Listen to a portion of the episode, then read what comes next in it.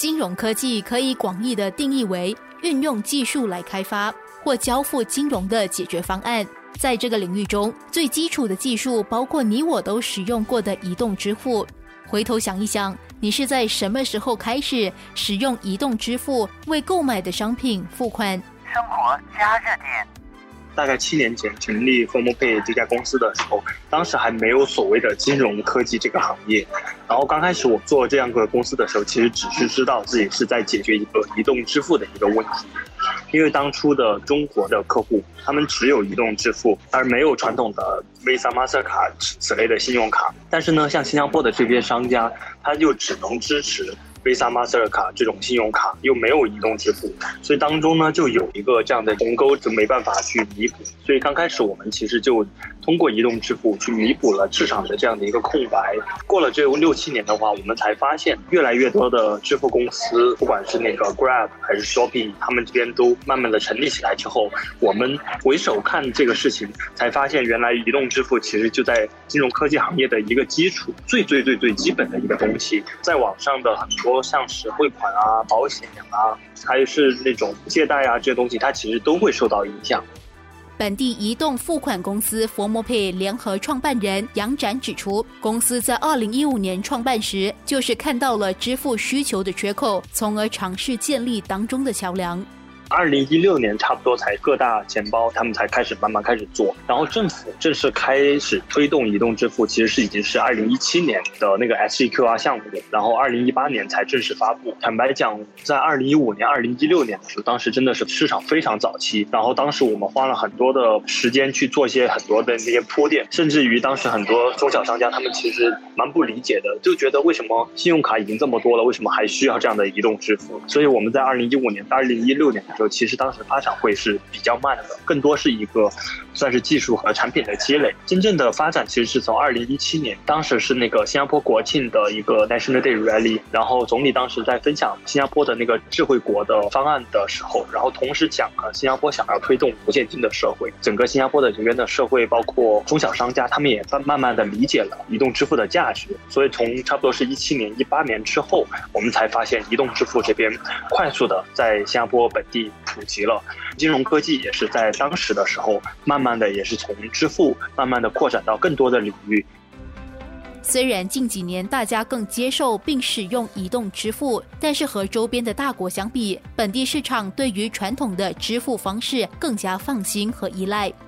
尤其是中国和印度，大家都会发现这两个国家的那个无现金的社会发展的会比较快。中国是因为当年在中国，其实他们的自己发的那个货币人民币有很多的假币啊之间的问题，中国人的消费力越来越高，大家出门也不方便去带太多的现金，信用卡在中国又一直得不到普及，这是为什么？在中国它。确实就存在这样的一个社会问题，大家需要一个更好的支付方式去取代传统的支付方式，所以这也是为什么移动支付在中国发展的特别快。然后在印度也是当时是差不多一六年、一七年的时候，印度政府当时为了反洗钱，然后一夜之间直接把一百卢比的面值货币作废了。然后导致大家人民对自己的货币都不太信任，大家也开始慢慢的转向了移动支付。所以相比较而言，新加坡本地我们发现，其实大家对新币，包括对信用卡这些传统金融的设施，其实还是比较满意的。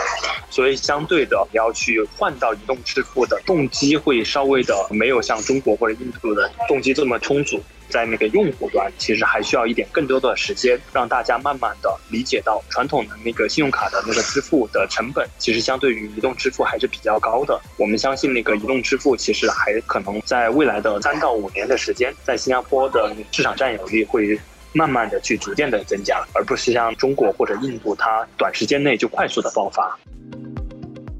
经历疫情的影响，它带动了无现金支付的使用率，让原本不使用它的群体愿意尝试这个新的支付方式。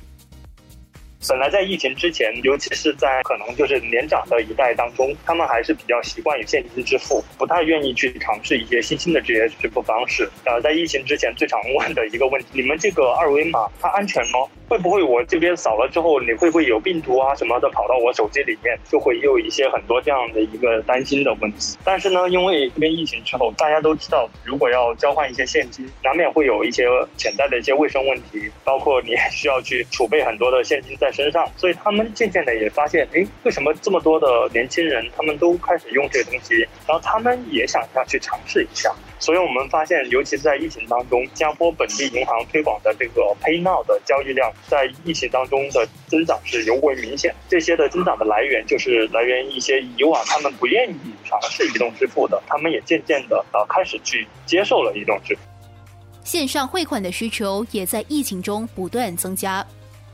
嗯，二零一七年、一八年的时候就已经拿到了新加坡的汇款牌照，因为当时是支付牌照可能还没有特别明确的一个情况下，所以我们当时是拿了呃市场上唯一的这样一个和支付相关的一个牌照，但我们当时并没有实际的一些相关的一些汇款的一个业务。直到是二零一九年，我们当时开始开展汇款的业务的时候，其实交易量一直不多。当疫情开始的之后，我们发现很多的中小企业支付这边交易量受到了影响，因为支付主要是一些针对于消费者这边的一些收款，但是汇款那边他们还是需要有一些资金，比如付给他们自己的员工，还有付给他们的一些供应商，还有一些合作伙伴。在疫情当中，汇款这边的整个业务是得到了很大的一个增长，所以这也是为什么在疫情之后，其实支付和汇款在我们这边也是得到一个同样的重视的一个角度去发展。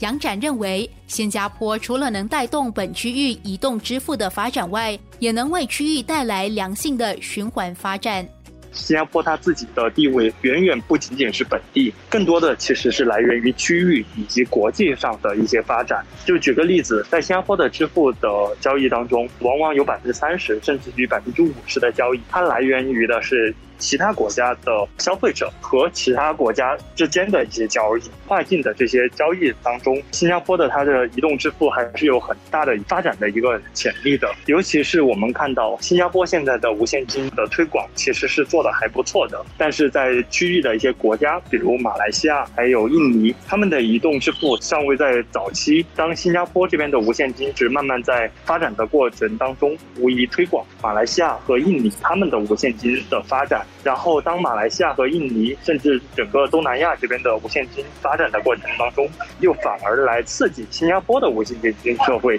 进一步的发展，从而变成一个良性的循环。生活加热点。